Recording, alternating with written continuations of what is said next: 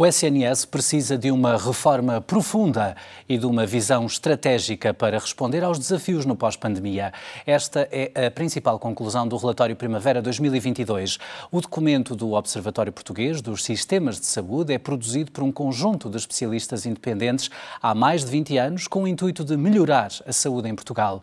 Ao longo de 124 páginas foram identificados três desafios emergentes como garantir o acesso aos cuidados de saúde, como cativar e reter recursos humanos e como preparar as futuras crises de saúde pública. A tudo isto, o Ministério da Saúde responde com a Lei de Bases da Saúde e com o novo Estatuto do SNS e o seu diretor executivo. Mas será esta a resposta que o SNS precisa de facto? É o que vamos descobrir hoje com os convidados deste corpo clínico que passo a apresentar. Estão connosco a professora Ana Escoval, professora jubilada da Escola Nacional de Saúde Pública, também antiga administradora hospitalar o professor Manuel Lopes, diretor da Escola Superior de Enfermagem São João de Deus, da Universidade de Évora, e através de videochamada encontra-se o professor Constantino Saclarides, também professor jubilado da Escola Nacional de Saúde Pública. Sejam muito bem-vindos ao canal S+. Professora Ana Escoval, uh, comece por si.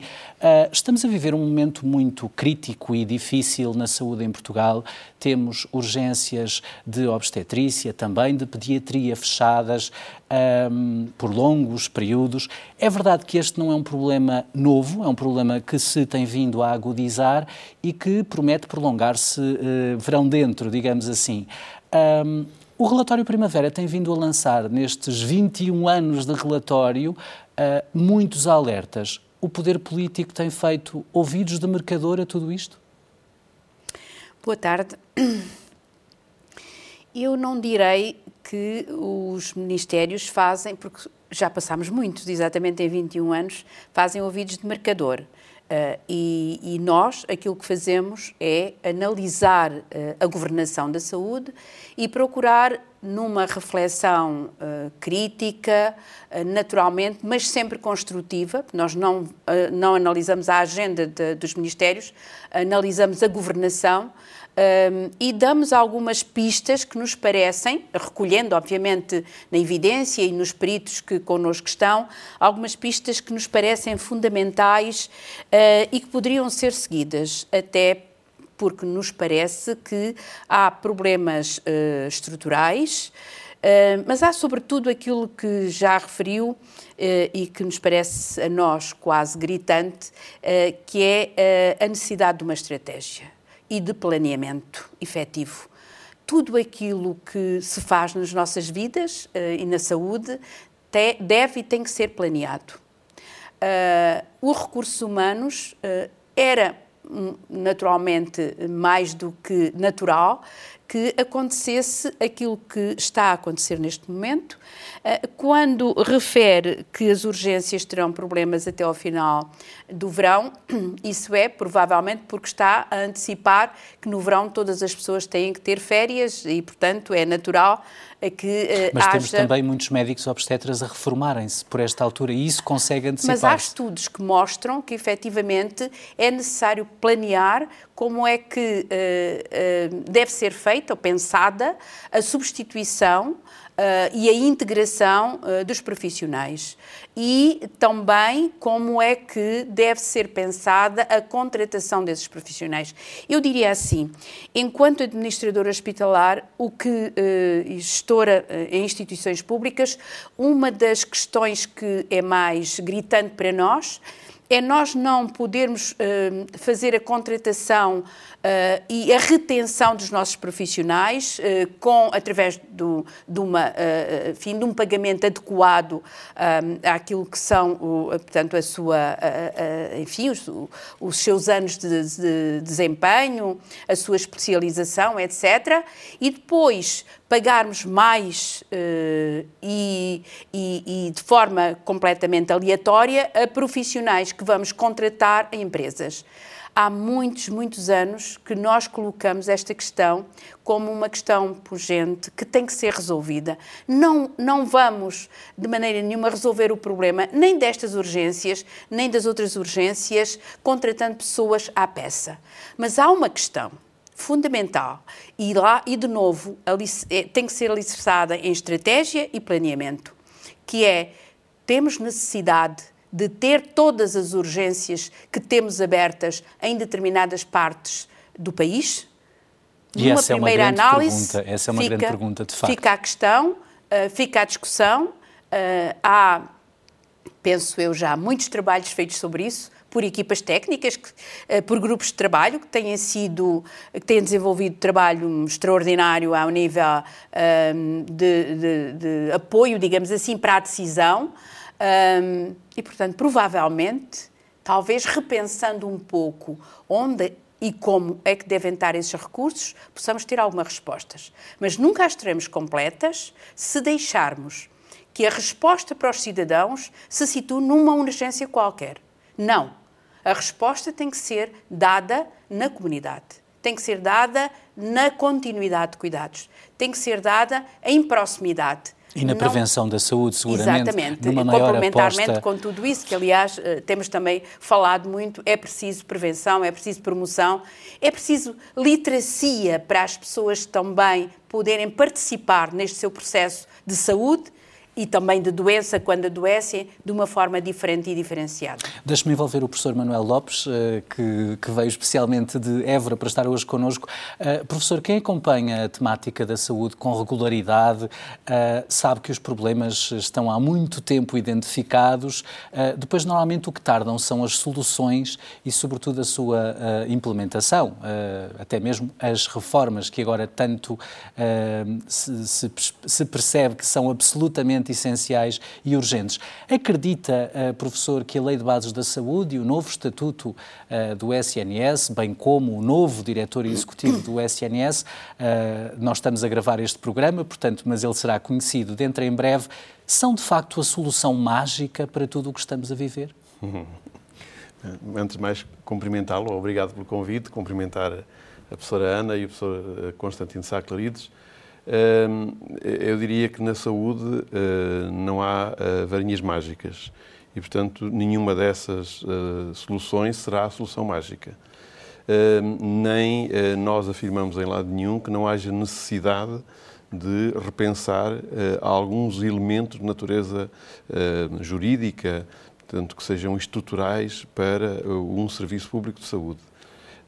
A questão que nós colocamos é de natureza um pouco diferente é se nós pusermos um foco demasiado intenso sobre uma alteração eh, legislativa dessa dimensão, se isso não nos vai, eh, de alguma forma, perturbar a necessidade que temos de discutir soluções no terreno. Soluções concretas para problemas concretos. Ou seja, pode a atenção ficar de tal forma centrada eh, nesta outra dimensão que não nos deixe fazer as mudanças organizacionais que urgem. E isso, sim, preocupa-nos. Portanto, eh, respondendo de forma mais direta à sua questão, claro que esses elementos é necessário repensá-los e adequá-los à, à, à, atual realidade. A atual realidade é completamente diferente daquela que tínhamos há, há meia dúzia de anos atrás, muito mais há 45 anos atrás, sem dúvida nenhuma. Portanto, precisamos de repensar, mas que isso não seja um elemento perturbador da mudança, da transformação que precisamos de fazer nas organizações, nas múltiplas organizações de saúde, nomeadamente cumprindo estes princípios que neste momento, enfim, têm que estar presentes em qualquer discussão da transformação da saúde, que são os cuidados centrados na, na, na pessoa, que é a continuidade de cuidados e que é a integração de cuidados. Estes três elementos são absolutamente centrais, depois isso dará origem a um quarto. Mas neste momento até o acesso está comprometido, não é? O acesso, no cenário atual. Eh, o acesso está comprometido não só por aquilo que se discute eh, no dia a dia eh, da comunicação social e às vezes até um pouco na espuma dos dias. Está também comprometido porque temos que pensar noutras formas de acesso. Porquê? Porque os, um dos grupos que mais consome cuidados são provavelmente aquelas pessoas que mais dificuldade têm de acesso. O que quer dizer que se nós não pensarmos em facilitar-lhes o acesso, e aí como a professora Ana já referiu, tem que ser uma resposta em proximidade, portanto, ou seja, é levar os cuidados a eles e não o contrário. Hospitalização domiciliária. Eh, mas não, só, não só, mas não só. Portanto, há um conjunto enorme, aliás, há um capítulo inteiro no relatório dedicado a isso. Há Correto. um conjunto enorme que tem que ser articulado de respostas que passam uh, também, não só pelas respostas do Ministério da Saúde, mas também pelas respostas do Ministério do Trabalho e Segurança Social, nomeadamente aquilo que se convencionou designar como cuidados sociais. O setor social. Portanto, tudo isso tem que ser feito em proximidade e provavelmente virão alguns dizer, mas isso vai encarecer. Não, não é verdade. E não é verdade e é demonstrável empiricamente que não é verdade. Porque quando uh, uma pessoa com dificuldade de acesso porque tem maternidade idade, portanto é mais velho, porque vive afastado do, do seu centro de saúde e porque não tem transportes públicos, por exemplo, precisa de se deslocar ao seu centro de saúde para simplesmente renovar uma receita. Isto tem um custo para o sistema e tem um custo para o próprio. E nós temos que equacionar estes custos todos. Portanto, garantidamente há formas mais eficazes de dar este tipo de respostas e muitas outras, levando os cuidados às pessoas. Aliás, temos experiências a decorrer no terreno que nos demonstram não só que é mais eficaz, mas que tem, tem, dá muito mais satisfação às pessoas e é mais barato. Deixe-me regressar aqui à professora Ana Escoval antes de ouvirmos o professor Constantino, muito rapidamente, porque a professora foi administradora hospitalar, uh, portanto, esteve aqui também na dependência de toda a máquina pública do SNS, Administração Regional de Saúde, e uh, mesmo para a provocar, o SNS precisa de um diretor executivo quando já tem secretários de Estado e uma ministra? Um, eu acho que uh, o, eh, o, nosso Serviço Nacional de Saúde, a quando da sua criação, uh, tinha exatamente explicitada a necessidade de uma coordenação nacional. Uh, o que aconteceu foi essa coordenação nunca existiu, irá emergir agora e nós temos que aguardar que a legislação saia e que saiam quais são as funções efetivas deste diretor-geral uh, do Serviço Nacional de Saúde. A partida pode ser uma figura uh, e uma função interessante, mas o professor Manuel Lopes também já disse, não nos podemos perder nessas brumas, porque aquilo que foi acontecendo mas, por ao longo exemplo, dos anos... Este, este, este diretor executivo poderá dar aquela resposta que o relatório Primavera 2022 tanto anseia, que é uma estratégia para o SNS? Caberá a esta figura dar essa estratégia? Eu acho que a estratégia é do Ministério. Ora bem. Eu acho que a estratégia é da Senhora Ministra. Eu acho que quem dirige o Serviço Nacional de Saúde tem que o dirigir. E como nós não tivemos até agora um tal diretor-geral, executivo, aquilo que lhe queiram chamar, uh, fomos colocando uh, camadas sobre camadas. E, portanto, nós temos a ACSS, temos a SPMS, temos a, a Direção-Geral da Saúde, obviamente na regulação que todos os países têm, uh, mas, mas, depois temos as ARS, um, e, e, portanto, nós temos muitas funções que acabam por estar sobrepostas e muita falta de estratégia e planeamento efetivo e de articulação entre as coisas. De coordenação entre todas, ao fim e ao cabo. Poderá uh, este, esta figura vir alicerçar verdadeiramente uma gestão integrada um, do Serviço Nacional de Saúde no seu todo? E os problemas estão nas pessoas. Será esta pessoa capaz de articular, de trabalhar no sentido dos cuidados de proximidade, no sentido da integração de cuidados, no, no sentido de responder efetivamente a coisas como, por exemplo, levar os medicamentos às pessoas, mas não só isso. Como é que isto se articula? Quem está em proximidade são efetivamente aqueles uh, níveis de cuidados, como os, uh, os cuidados de saúde primários, que há tanto tempo os dizemos e os consideramos como uh, verdadeiramente as entidades que apoiam as famílias, que conhecem as famílias, conhecem as pessoas, mas depois também, e é importante referir isto, uh, não sei se vou ser inconveniente, mas isto é assim, eu defendo a hospitalização domiciliária, mas tem que ser, mas há, há também cuidados de proximidade que estão nos cuidados de saúde primários continuidade de cuidados, os serviços domiciliários, deles, claro. etc. E, e, e, como é que nós pomos isto tudo a falar uns com os outros? Porque a pessoa é a mesma. A pessoa é a mesma. A pessoa agora tem necessidade e vai ao hospital e depois vai para a sua casa, tem hospitalização domiciliária, mas ela tem que ter continuidade de cuidados com o seu médico de família, ela eventualmente poderá ter necessidade de apoio domiciliário, mas depois se não tivermos uma família estruturada de suporte a tudo isto, nós temos estas pessoas com necessidades sociais. E isto vai cair exatamente naquilo que o professor Manuel Lopes estava a dizer, social, não é? E, portanto, um esta contributo. integração de que falamos, esta proximidade que falamos, não é só o Serviço Nacional de Saúde. É muito mais complexo é muito que isso. mais complexo Deixe-me envolver o professor Constantino Saclarides, que nos está a acompanhar uh, também hoje neste corpo clínico.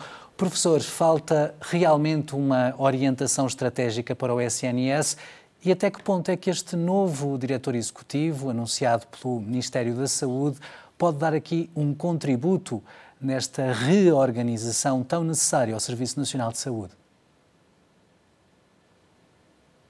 Bom, queria começar por cumprimentá-lo, cumprimentar também a professora Ana Escoval e a professora Mané Lopes. É um gosto estar convosco esta tarde. Um, a resposta é difícil à sua pergunta, que é completamente pertinente, mas como sabe, há perguntas pertinentes com resposta difícil.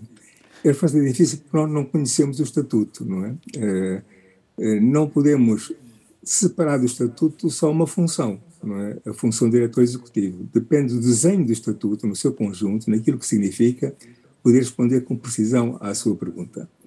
Mas talvez possamos acrescentar alguma coisa quanto à lógica eh, daquilo que pergunta. De facto, nós imaginamos no sistema três níveis: um nível político, um nível estratégico e um nível operacional. O que tem acontecido com o nosso sistema de saúde é que nós sabemos onde fica o nível político, é claro, fica na Ministra Secretária de Estado, não há dúvida sobre isso. Sabemos onde fica o nível operacional, nas RS, nos ACS, nos hospitais. Não sabemos muito bem onde fica o nível estratégico. É, e o nível estratégico não é uma coisa difusa, não é uma coisa mágica, é uma coisa que pode ser identificada, que tem que ter um locus, tem que saber onde é que fica e quem o faz. E por nível estratégico, consideramos a análise estratégica, planeamento estratégico e a direção estratégica. Isso tem que haver pessoas que o façam. E esta questão que pomos aqui, é, como muitas outras, não se limita à questão da saúde, são muito intersetoriais, não é? É difícil haver um nível estratégico na saúde se não houver no conjunto do governo. E o que nós temos como experiência, experiência que temos que, de facto, ultrapassar, não só na saúde, mas no conjunto da governação, é que os recursos da administração pública estão todos numa primeira linha que responde aos problemas imediatos e não temos uma segunda linha que pense o país à distância. E, portanto, como não temos uma segunda linha que pense em termos estratégicos o país à distância, como chegamos, quando chegamos ao futuro, chegamos mal equipados. Isso é uma questão muito interessante e vamos ver de que forma o Estatuto, no seu conjunto, uh, tenta responder a essa questão e, nessa altura, podemos discutir de novo com mais precisão a pergunta que nos faz. Mas, professor, em relação à figura do diretor executivo, e desculpe insistir, uh, fará sentido termos um diretor executivo para o SNS quando temos secretários de Estado e uma ministra? Bom, depende de quais são as funções do diretor executivo. É? é a questão que se quer dizer, na nossa cultura política, o ministro de secretários intervém profundamente no sistema, não é? A intervenção de, de, dos ministérios no nosso, na nossa cultura política não é puramente política, é muito gestionária também, não é? E, portanto, se nomearmos diretor executivo e dermos ao SNS uma grande autonomia de gestão, que é, digamos, encabeçada, quer dizer, liderada pelo diretor executivo, temos um cenário. Se tivermos do executivo sem alterar a cultura política de intervenção até a periferia dos poderes políticos, nessa altura a questão é legítima de saber para que é que serve. Portanto, repito, depende muito da forma como esse papel é definido, quais são as funções e se às suas funções acresce o maior grau de autonomia do Serviço Nacional de Saúde. Muito obrigado, professor. Já voltaremos a conversar. Regressa aqui a estúdio o professor Manuel Lopes. A senhora Ministra da Saúde, Marta Temido, tem vindo sempre a defender a dedicação plena como solução para a retenção dos profissionais no SNS. No relatório Primavera 2022, eh, os especialistas, entre os quais está o senhor professor, colocaram quatro perguntas sobre a dedicação plena. Pode explicar-nos porquê?